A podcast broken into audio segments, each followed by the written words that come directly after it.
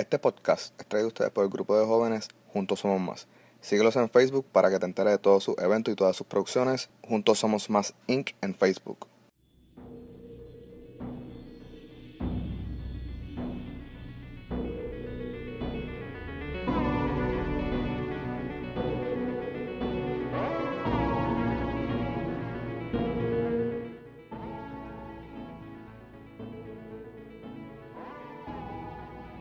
Saludos mi gente y bienvenidos a otro episodio de tu podcast favorito de True Crime en español al momento de. Anthony de nuevo con ustedes para contarles una nueva historia de la cual se me hizo un poco difícil conseguir bastante información sobre, esta, sobre este caso y más adelante se van a entrar por qué es la razón de, de cuál este caso está tan saturado de información y no hay mucha de dónde agarrar en las redes cuando digo en las redes me refiero a, la internet completa. Eh, más, adelante se van a enterar. Pero el research fue bastante profundo. Eh, traté de acaparar todos los portales de noticias que hay eh, que tiene este caso. pero honestamente el hay una parte de la historia donde el caso pues se queda en blanco y pues se van a enterar pronto. Pero es un caso bastante difícil, es un caso donde hay muchas, muchas versiones. Eh, pero eso no quita que aquí les voy a traer toda la información que necesitan saber de este caso para que ustedes entonces lleguen a sus propias conclusiones y al final, bien importante, sigan bien pendientes del caso porque este caso aún no ha terminado. Este caso aún este, es un caso que todavía está activo, no ha sido cerrado. Eh, pero lo voy a dejar ahí para que vayan conociendo este caso. Vamos a, vamos a darle a este caso.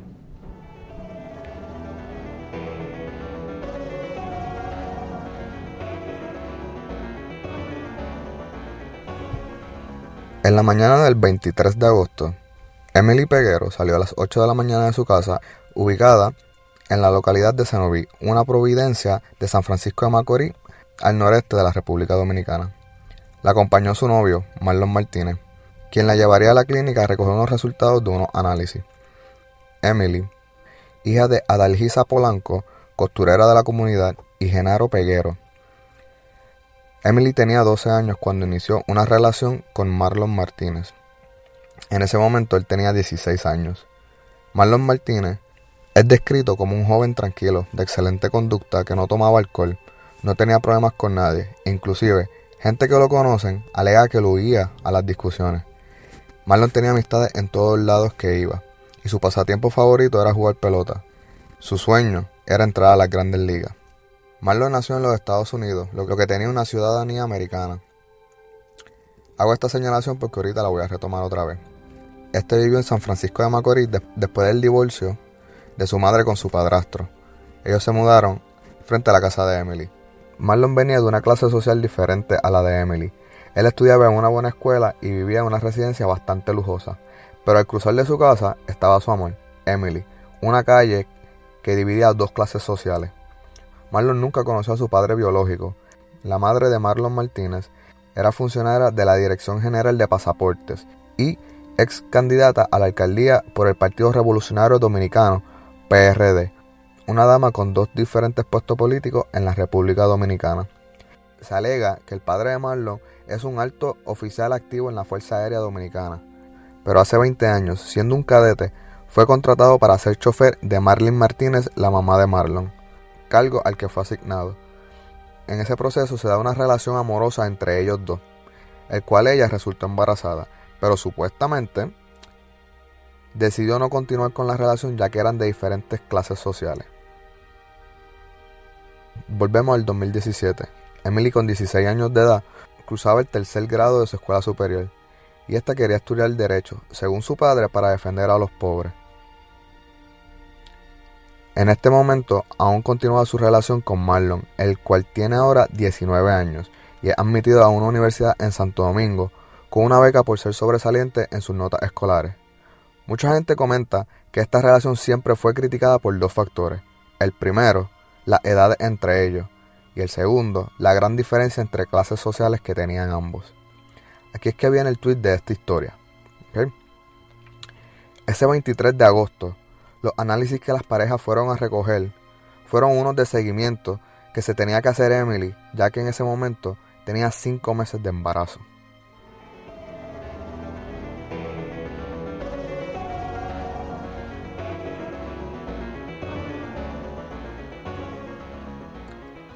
El 23 de agosto, cuando regresaron de buscar los análisis desde San Francisco de Macorís, Emily le pidió a Marlon que la dejara en la esquina de una gasolinera.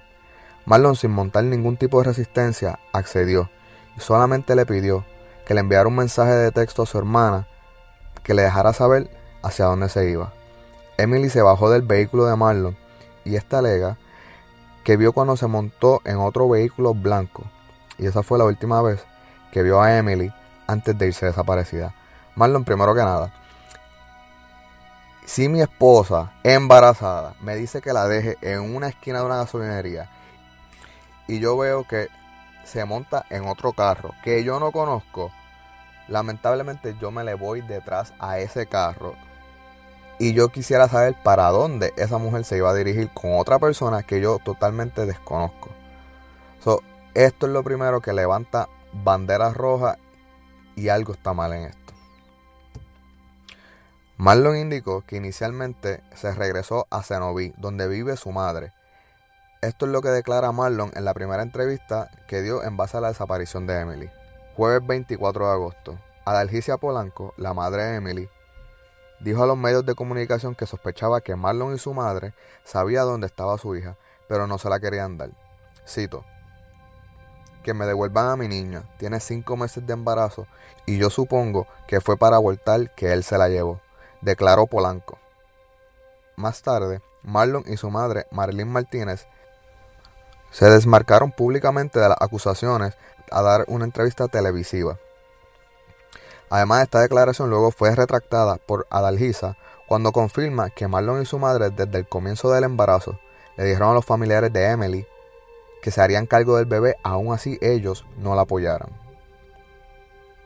Los familiares de Emily no sabían en ese momento lo ocurrido. Marlon aseguró que dejó a Emily en la esquina de la gasolinera, pero su madre revisó las cámaras de seguridad y no, y no halló rastros de su hija, así que reportó la desaparición a las autoridades y comenzaron la búsqueda.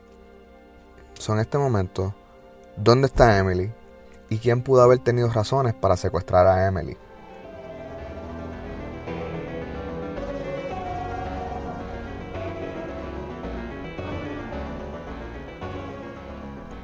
La desaparición de la niña fue tan angustiante para la familia que hicieron grupos de búsqueda en ríos, cañaverales y arroyos, así como en bosques y en otras áreas donde pudiera ser utilizada para esconder un cadáver.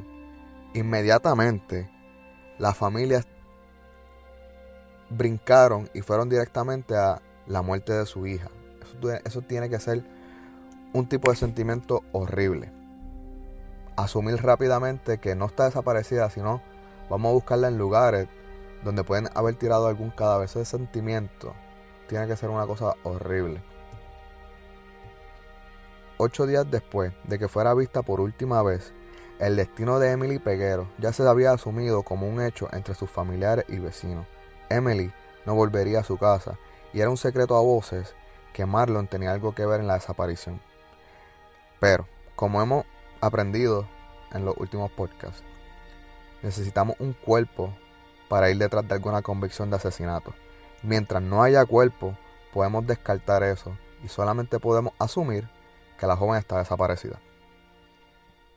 Tras caer en varias contradicciones, Marlon fue detenido y la Oficina Judicial de Detención lo puso como primer sospechoso en la desaparición de Emily. Creo que ocho días después de eso, un poco tarde, porque él confesó ser el último haberla visto viva, pero no sé cómo son las leyes en Santo Domingo. Pero hay una persona bastante importante que le da un giro bien grande a esta historia.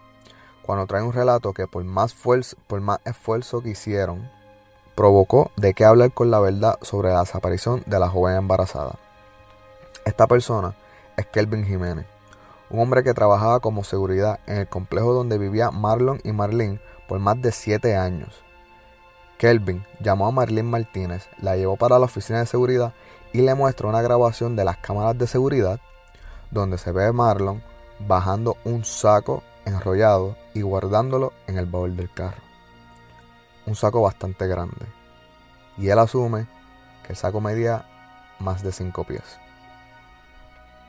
Kelvin Jiménez confiesa que Marlon lo que guardó ese día era el cadáver de Emily Peguero. Cuando se lo confiesa a Marlene, Kelvin alega que ésta comenzó a llorar inmediatamente y le pidió que se le entregara la grabación que ella se haría cargo y se la entregaría a la policía. Gente, yo como presentado, como aficionado, como curioso que soy, busqué ese video en cuanto lugar hay en el World Wide Web, en la internet, y ese video no está por ningún lado.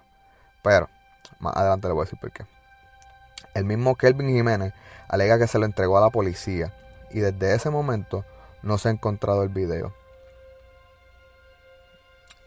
En ese momento las autoridades rápidamente detuvieron a Marlon.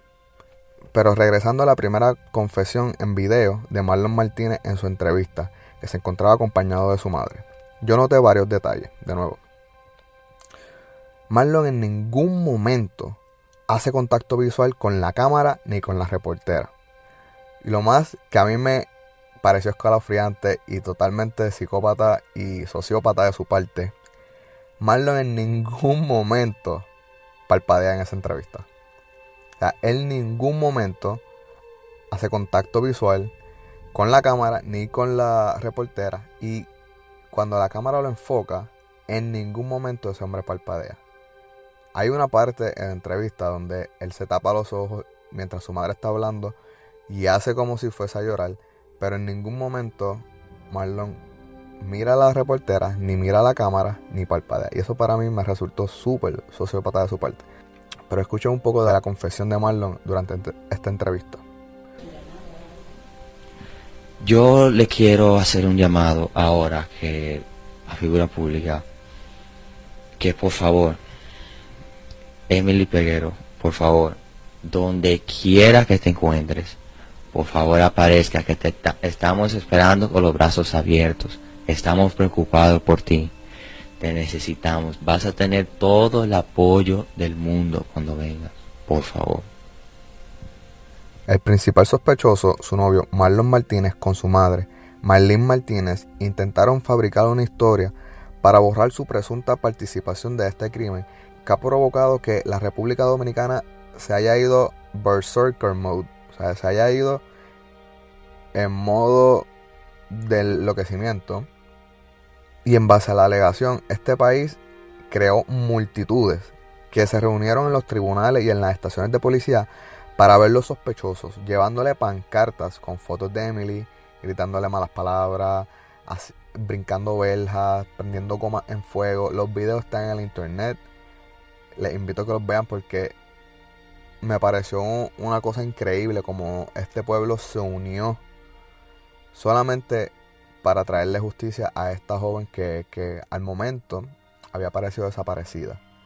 Recuerden, al momento de esto, solamente hay un supuesto video de una supuesta confesión de Kelvin, pero el video todavía no, el video no ha sido publicado.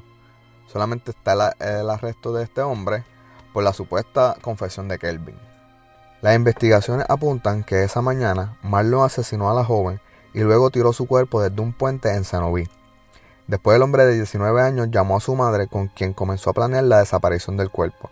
Pero esto solo son especulaciones. Todavía nos falta una confesión y lo más importante, el cuerpo de Emily. Sin el cuerpo no podemos acusarlo de asesinato. Escuchen a Marlene Martínez en su primera entrevista sobre la desaparición de Emily antes de ser acusado por el video de seguridad de Kelvin Jiménez. Bueno, por este medio quiero informarle a todos los medios de comunicación de que realmente no es cierto muchas cosas que se han comentado.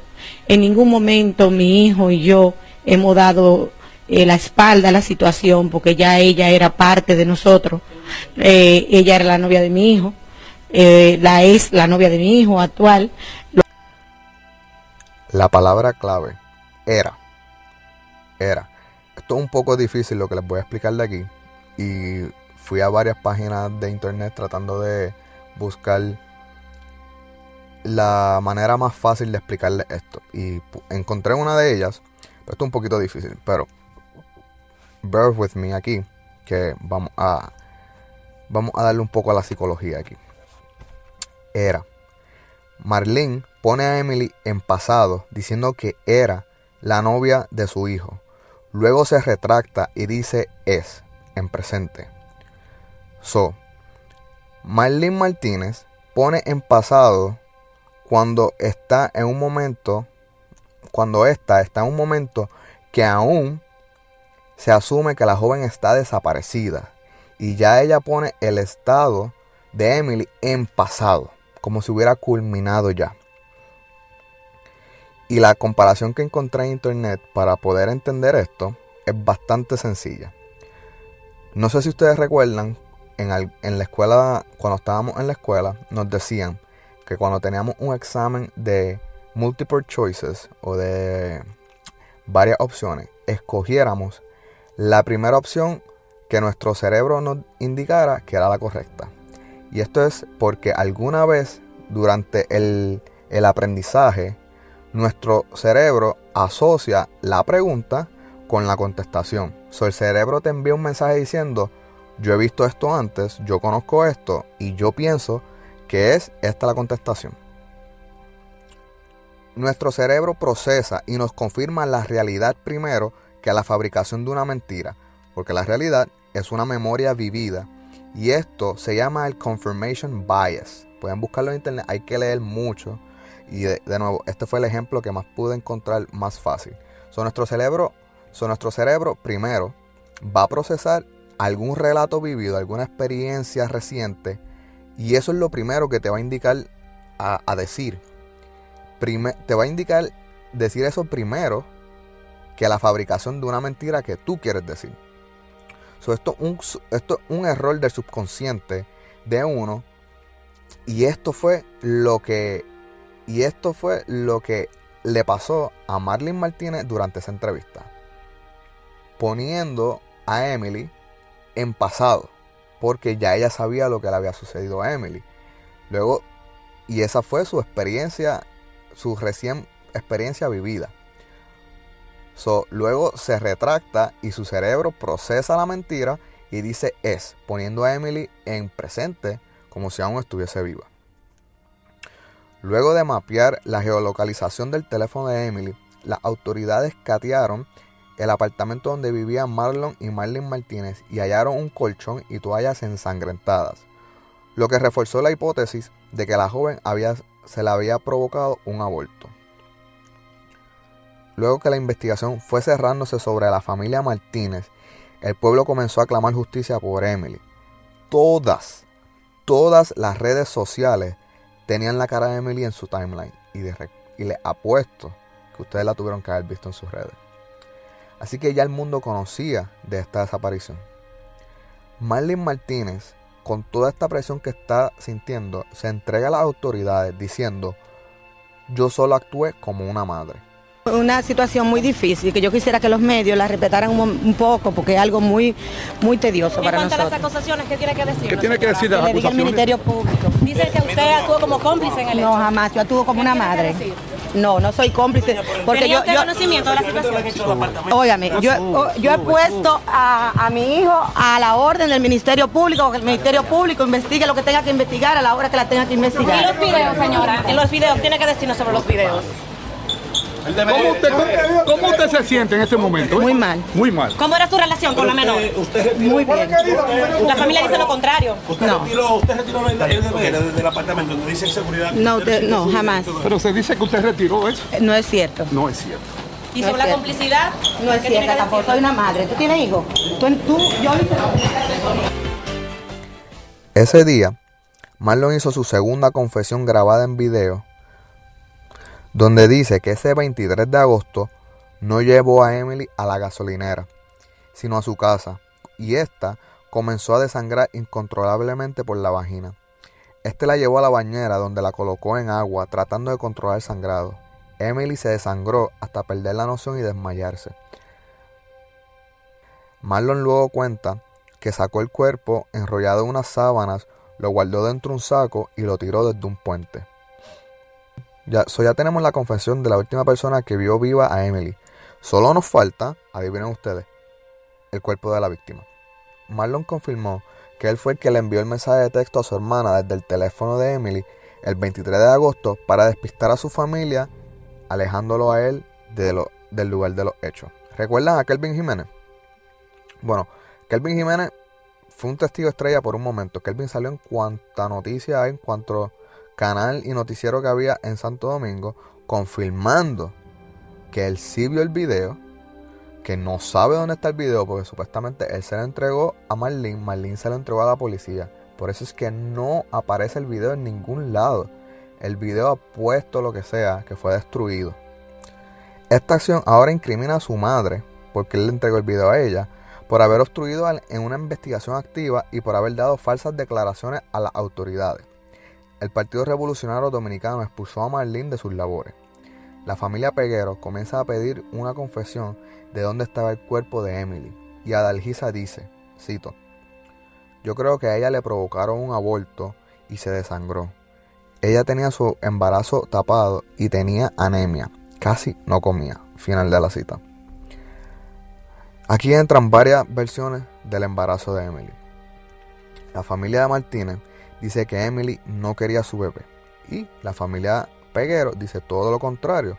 Dice que Emily estaba contenta con su embarazo y esperaba con ansia con mucho amor a su bebé. Genaro Peguero cuenta que ella tenía miedo de aceptarle a él su embarazo. Pero cuando supo que Emily traería un varón, se puso contento. Y cuenta que ella le dice, papá, va a ser un varoncito, así que lo puedes criar como tú quieras. Y dice que el bebé se iba a llamar Moisés. Aquí viene la última confesión de Marlon y la más contradictoria. Marlon confiesa haber llevado el cuerpo de Emily a un vertedero cuando la confesión de él fue que lanzó el cuerpo desde un puente. Las autoridades llevaron a Marlon Martínez hasta el vertedero para que le señalara dónde escondió el cuerpo de Emily Peguero. De camino, grabaron un video con la última confesión de Marlon, donde Marlon agregó que el cuerpo estaba dentro de una maleta. Yo puedo ver cualquier foto y video de crímenes, pero cuando meten un cuerpo en un lugar donde un cuerpo no se supone que quepa, a mí se me revuelca el, estómago completo. Porque es que yo nada más me imagino todas las fracturas de huesos que ese cadáver pasó para ser metido dentro de una maleta.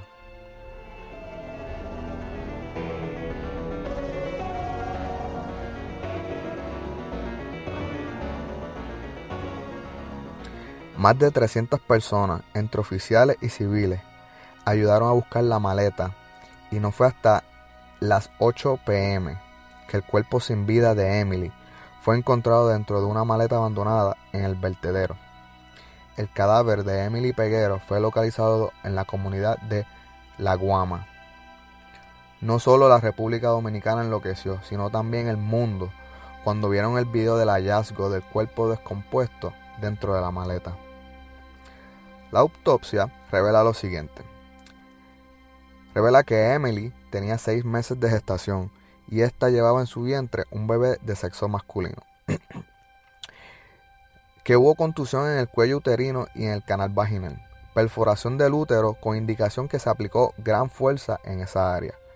La causa de la muerte de Emily fueron las hemorragias internas del útero por un aborto inducido y un golpe en la cabeza hundiéndole el cráneo.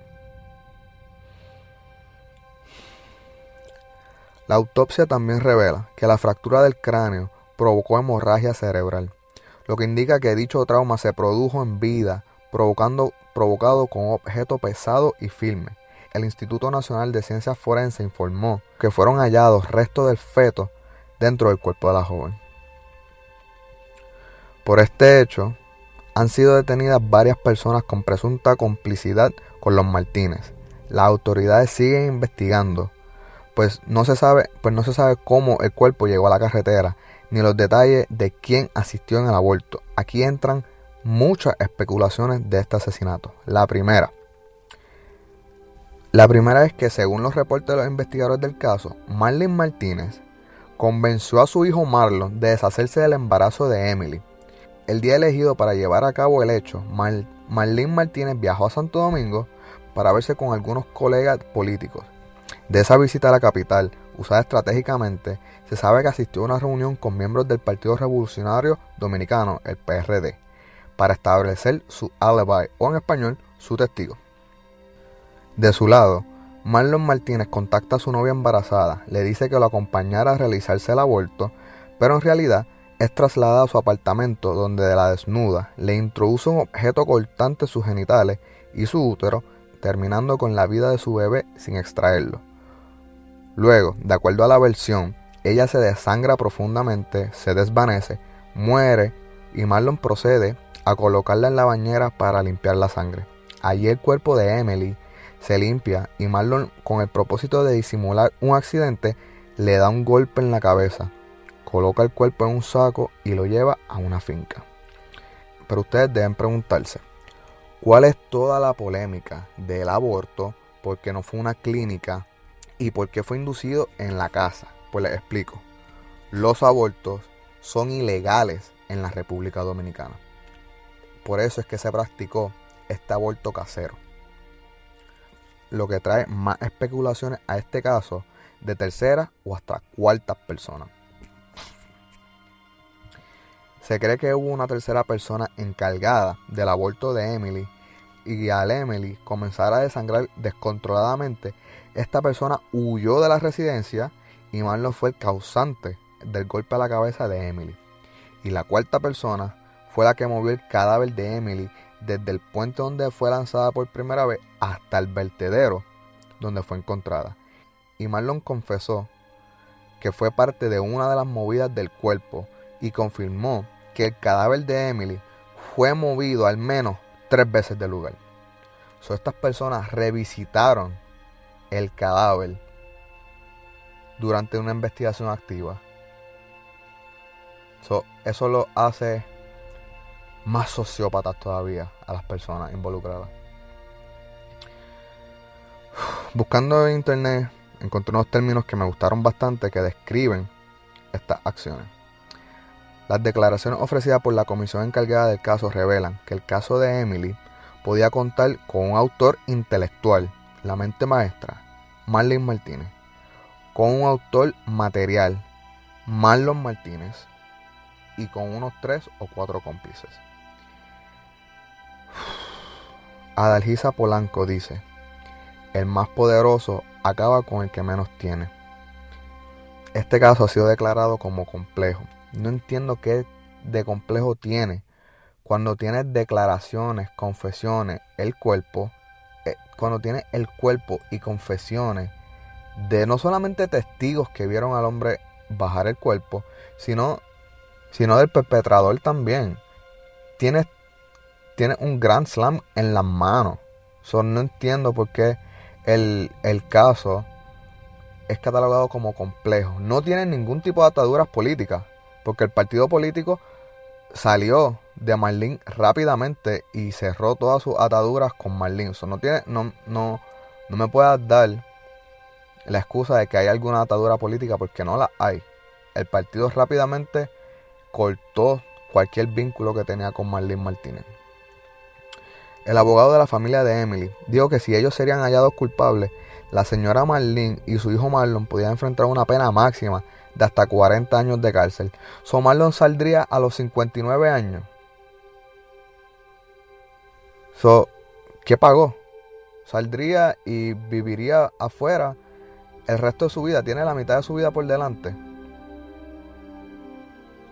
Pero estas son las leyes dominicanas y yo honestamente no conozco nada ni de leyes dominicanas, ni de leyes en, Puerto Rico.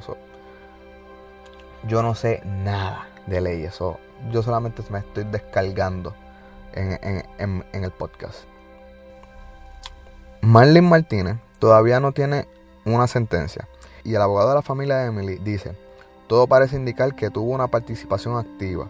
Habrá que determinar con rigurosidad si actuó como cómplice o como coautora de este crimen. Yo, yo entiendo que las dos. Yo entiendo que las doy y no soy abogado. El viernes 1 de septiembre, ese mismo día, el Ministerio Público anuncia tres meses de prisión preventiva contra Marlene y Marlon. Y esto entra en vigor ya que Marlon tiene ciudadanía americana y puede salir y entrar del país cuando guste. So, les dije que iba a retomar lo de su ciudadanía. Es por esto que le ponen esa, esa, ese arresto preventivo. No, de nuevo, no sé cómo son las leyes en, República Dominicana, pero sí sé que en los Estados Unidos, si estás bajo investigación, no puedes salir del país. Pues no sé cómo funciona en, en la República Dominicana, pero al parecer puede salir, pero el Ministerio Público está, parece que dos pasos al frente de Marlon y le pone esta, eh, este arresto preventivo de tres meses para que no pueda salir del país. Ambos, Marlon y Marlene, tienen que ser... E, esto es una parte que a mí me encantó, que a mí me encantaría ver en Puerto Rico con unos casos que están pendientes, están en la lista mía y están por ser eh, investigados. Marlene y Marlon tengan que ser escortados por el SWAT con chalecos antibalas y casco porque la gente se reunía fuera de los tribunales y los querían atacar, le tiraban vasos, botellas, piedras.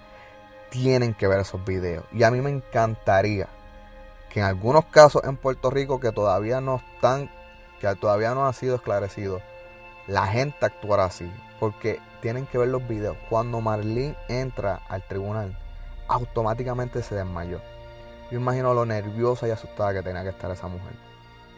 El pueblo quería tomar la justicia en sus manos contra estas dos personas. Piensen ustedes si tienen la razón o no. Durante el arresto preventivo de estos dos, este caso ha sido puesto en pausa. Y adivinen ustedes por qué. Yo les voy a contar. La razón es que el 6 de septiembre los países del Caribe fueron golpeados por el huracán Irma, un huracán de categoría 5. Y luego, nuevamente, el 20 de septiembre por el huracán María, también de categoría 5. Estos eventos naturales han puesto en pausa el comienzo del juicio contra los Martínez. Yo espero, dentro de mí, que esto no tenga ningún tipo de delay en contra del caso de Emily Peguero y que se haga justicia por Emily y por su bebé.